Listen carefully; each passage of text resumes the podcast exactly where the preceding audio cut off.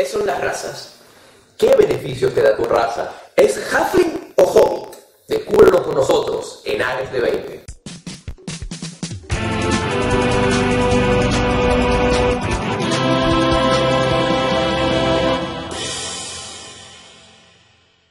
Mi nombre es Luis Ortega Y yo soy Víctor Gómez. y ya que sé cómo utilizar mis stats para abrir puertas, quiero mis matones. Aún tenemos que escoger tu raza. Pero ya yo dije que quiero ser un Halfling. Pero podemos ver todas las razas primero, a ver cuáles hay, solo para estar seguros. Bien, hablemos de las razas.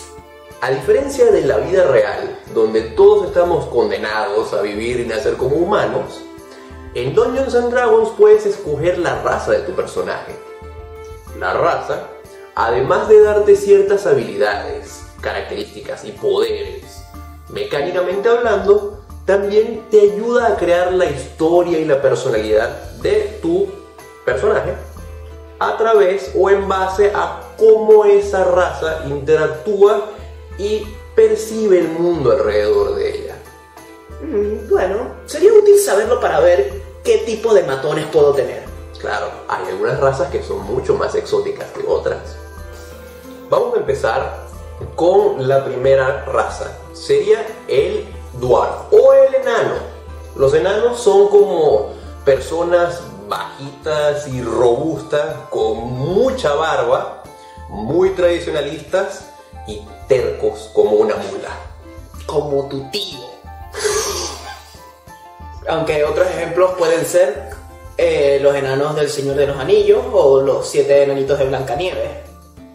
Luego tenemos a los elfos. Los elfos son estas personas estilizadas, con orejas puntiagudas, mágicos y perturbadoramente hermosas, que aman cosas como la libertad, las artes, las cosas lujosas, son como supermodelos mágicas o idols coreanos que aman el bosque. Sí, como Aura o Mare en Overlord, o Tucaluna en Gate, o Legolas. También puede estar Legolas y Legolas. Y Legolas. Sí. Luego tenemos a los humanos.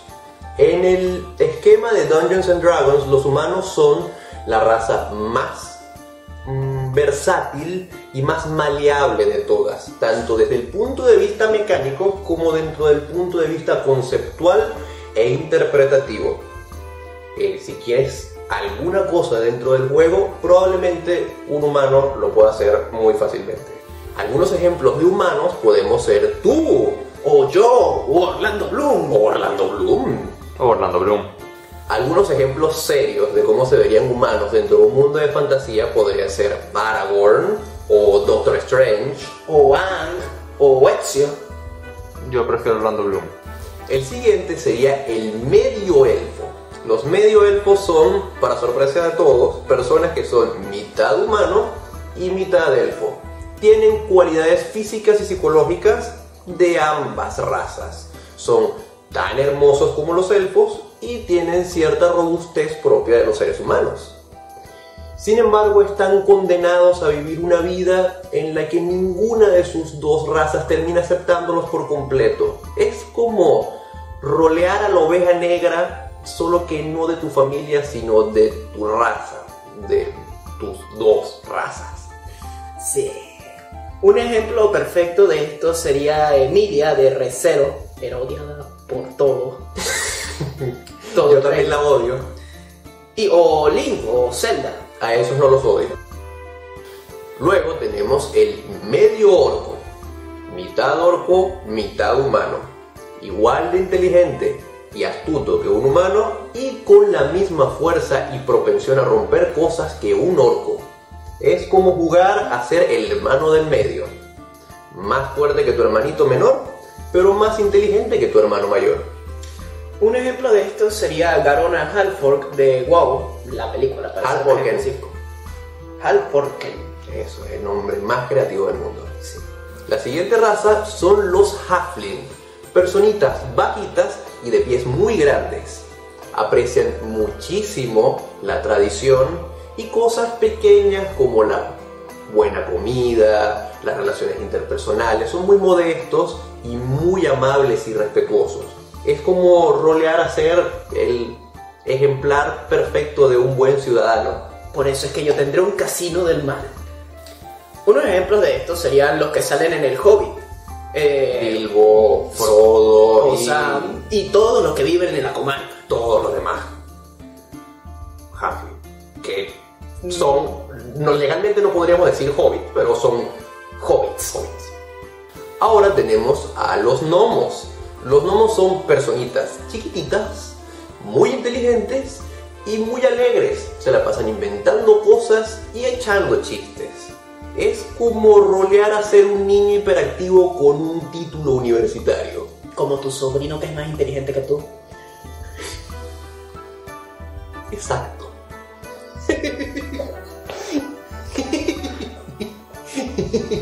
Luego tenemos el Tifling. El Tifling es básicamente una persona con rasgos demónicos, con cuernos, cola, ojos sobrenaturales, que están así porque Asmodeus maldijo su linaje y ahora están destinados a una vida de violencia y discriminación social. Es como rolear a ser esa persona bulleada por todo el mundo y por la sociedad, solo que en D&D tienes el poder demónico de entrenar tus habilidades mágicas y lanzarle una bola de fuego de vuelta a la sociedad. Unos ejemplos de esto serían Daura de Dragon Ball o Hellboy. Estos dos son Tiflins. Con esteroides. Y finalmente tenemos al Dragonborn, que es como un dragón antropomórfico o un humano dragomórfico. Es mitad humano y mitad dragón. Tienen mucho orgullo, son muy extremistas y se dedican mucho a su clan. ¿Sabes de algún ejemplo de un Dragonborn, Luis? Tú. Eh, quisiera, pero no. No pensé mucho y no encontré ningún ejemplo de un Dragonborn, así que vamos a agarrar una foto de Terry Cruz, le vamos a poner un hacha y le vamos a poner la cabeza de un cocodrilo. Eso es un Dragonborn. Debido a información que acabo de recibir, me preocupa un poco que se malentiendan las cosas. Cuando dije que los Dragonborn son mitad humano y mitad dragón, lo dije en un sentido visual, no genético no son genéticamente mitad humano y mitad dragón. Por favor, si un Dragonborn me está viendo, que no me mate. Aparte de las razas que hay en el manual del jugador, hay otros libros donde se pueden conseguir otras razas que también pueden ser interesantes. Vamos a hacer una pequeña lista de todas las clases que se pueden jugar en Dungeons and Dragons, por lo menos de las que han sido publicadas eh, oficialmente dentro de quinta edición. Y empezamos por El Asimar, que son como humanos bendecidos por dioses. Luego está el Filborg, el, el Fil- Fil- Filborg, que son como hombrecitos peludos del bosque, amantes de los árboles. Ewoks, son Ewoks, me estoy dando cuenta ahorita. Ah, son Ewoks. Otra raza es la Goliath, que son hombres robustos, grandes de la montaña, como Drax, pero más grande. Otro ejemplo son los Kenku. Los Kenku son personas mitad cuervo. Son como la peor pesadilla de Edgar Allan Poe. También tenemos a los Lizard Folk, que son básicamente gente lagarto sin emociones. Y podría ser un ejemplo visual el lagarto de Spider-Man. Eh, otra raza es, son los Tabaxi, con gente gato. Ya, ya, ya. Eh, eh, está muy serio. Eh, otra raza son los Tabaxi, gente gato, en pocas palabras. Pueden ser los callitas de Skyrim o cualquier furro de cualquier fandom. Oh, no. ¿Qué dice? Luego tenemos a los Triton, que son básicamente hombres peces. Como en The Shape of Water, la cosa esa que era un hombre pez. Eh, también están los goblins, que son pequeños humanitos verdes con orejas puntiagudas. Así como los, un ejemplo de esto puede ser eh, los goblins de Goblin Slayer. Y si no lo viste, pues aquí está la foto. Ahí está la foto. Luego tienen a los kobolds. Los kobolds son como lagartos pequeñitos que son los minions por excelencia. Y a falta de más ejemplos, imagínense a un minion de mi villano favorito y le ponen la cabeza de un lagarto. Otros también son los chipsters, que son también furros, pero estos son furros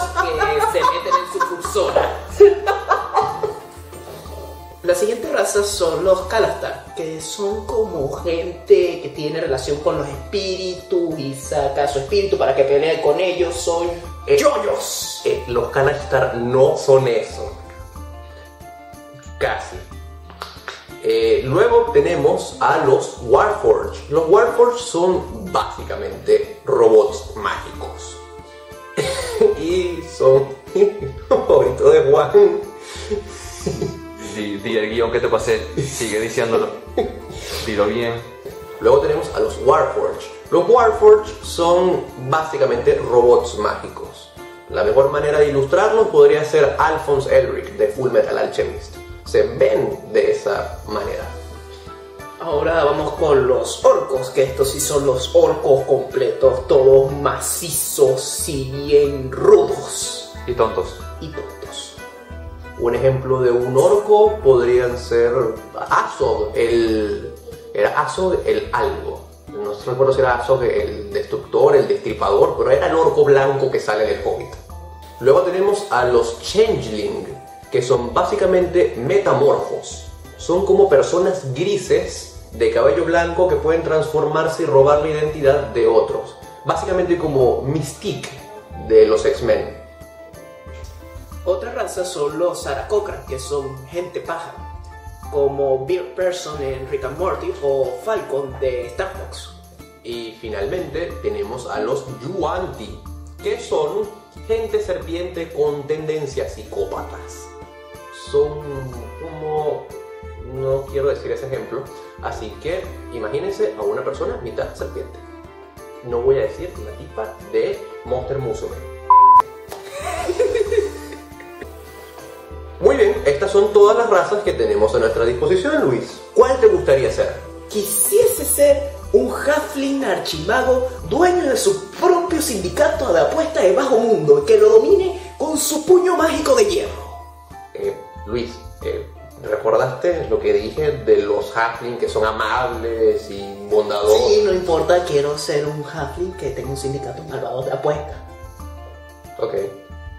Bien, Luis, ya que decidiste ser un hobbit malvado, vamos a decirte más o menos cuáles son las características que ganas por tu raza.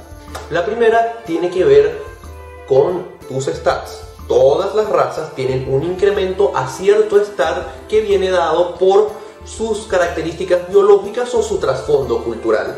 En el caso de los halfling, Son más dos a la destreza, ¿cierto? Así es, los halflings son muy escurridizos y pequeños. Luego tenemos la edad. El apartado de la edad básicamente lo que hace es darte una idea de qué tan longevo puede llegar a ser tu personaje y en qué punto de su vida es considerado adulto o joven. Y eso se puede utilizar para construir a tu personaje, para decidir qué edad tiene o para justificar ciertas de sus estadísticas. Los halflings se consideran adultos a partir de los 20 años y mueren más o menos a eso de los 150. Por lo tanto, quiero que mi halfling tenga 75 años. Ok, 75 años es un buen número. Luego tenemos el apartado del alineamiento. El alineamiento básicamente lo que quiere decir es hacia qué tendencia moral o conductual se aproxima la raza de tu personaje por razones culturales. Ah, Si es un personaje bueno, malvado, caótico, legal. En el caso de los halfling, Bueno, según el libro que tú me diste, los halflings deberían ser respetuosos y buenos ciudadanos, pero quiero que mi halfling tenga, sea su dueño de propio sindicato de apuestas de bajo mundo. La siguiente característica es el tamaño de la raza. General... Luego viene el apartado del tamaño, que viene siendo el promedio de estatura que tiene una raza. Esto generalmente ayuda para cosas puntuales de la partida, cosas puntuales pero muy importantes como alcanzar repisas y pasar por puertas, puertas angostas. Bueno, los halflings miden entre un metro, un metro y medio. Pero ya que el- la maldad no se mide por cuánto mides, mi halfling medirá un metro y medio precisamente. Un metro y medio de pura maldad. El siguiente apartado, ya un poco más mecánico y menos flavoroso, es la velocidad, que mide la distancia que puede recorrer tu personaje durante un combate o durante un viaje. Sí, la de los halflings es 25 pies. Con esa velocidad no se me escapará nadie que me deba. Luego tenemos los idiomas que sabe hablar tu personaje. Esto generalmente se da también por trasfondo cultural y puede ayudar mucho en el role-playing de una partida. Los halflings hablan común y enano, pero No, hablan halfling. los halflings hablan común y mediano. Mediano lo entiendo, un idioma raro, pero común a qué se refiere? Común es básicamente el lenguaje general que hablan todos en el esquema. Supongo que en la vida real podría ser a nivel global en inglés. En Latinoamérica sería el español. Y cuando hablamos de mediano se refiere al lenguaje que habla específicamente esa raza. Podría ser el italiano para las personas que viven en Italia o el klingon para los nerdos. Luego tenemos las subrazas, que son como especializaciones dentro de tu propia raza, por trasfondo cultural o por diferencias genéticas dentro de tu propia raza. En el caso del halfling tenemos el halfling pies ligeros que gana Más uno al carisma, y el fornido que gana más uno a la constitución. y la opción lógica para escoger acá ya que tienes la constitución alta sería el El pies ligeros. Pero ya tienes la constitución alta, Luis. ¿No sería lógico agarrar el más uno en constitución? No, porque la constitución no consigue matones y con mi carisma tan bajo no podré conseguir matones. Así que el pies ligero será. Pero igual va a quedar abajo. No importa, tengo más carisma. Ok. Bueno, este es más o menos el conjunto de razas que está disponibles en D&D. Si olvidamos alguna o hay algún homebrew o raza customizada que te gustaría compartir con nosotros, déjalo en los comentarios. Y no olvides dejarnos un buen like. Recuerda que por cada like es un matón para mí. Y si no te gustó el video, compártelo con tu exnovia o con tu crush que te, que te rechazó para que sufra. Y finalmente tenemos los fits raciales, que son habilidades especiales que gana tu personaje solo por pertenecer a esa raza. En el caso del halfling, ganas suertudo, agilidad mediana, eh, ¿cuál era el otro? Sigiloso, creo. sigiloso y valiente. Valiente era el otro. Y te preguntarás, ¿qué hace cada uno de estos feats? Pues le preguntaremos a la voz omnipotente de Juan. Oh, ¿me metiste en esto por esto? Ok. Juan, ¿qué hace cada uno? Sortudo te permite volver a lanzar el dado con el cual sacaste un 1 en un chequeo de skill o un saving throw. También ah, debes usar la puntuación obtenida después de lo que lo lanzaste. O sea, después de que lo lanzaste por la segunda vez, ya fue. El siguiente, que sería valiente, te da ventaja en los saving throws contra ser asustado, así que más nunca te va a afectar el miedo. Bueno, con suerte. Eso es importante para conseguir matones, Luis. La agilidad mediana te permite moverte a través del espacio de cualquier criatura que sea de un tamaño mayor que el tuyo, o sea, casi todas las razas. Y sigiloso por naturaleza te permite esconderte incluso cuando solamente estás cubierto por otras criaturas, o sea, te puedes esconder en multitudes muy fácilmente. ¿Qué te parece? Gracias, voz de Juan omnipotente. ¿Qué te parecen tus nuevos feats, Luis? Seré el mejor archimago dueño de su propio sindicato de apuestas del bajo mundo. Mis matones. Siempre puedes intentarlo, Luis. Pero no saques bajito. Nos vemos en la próxima, en Ares de 20.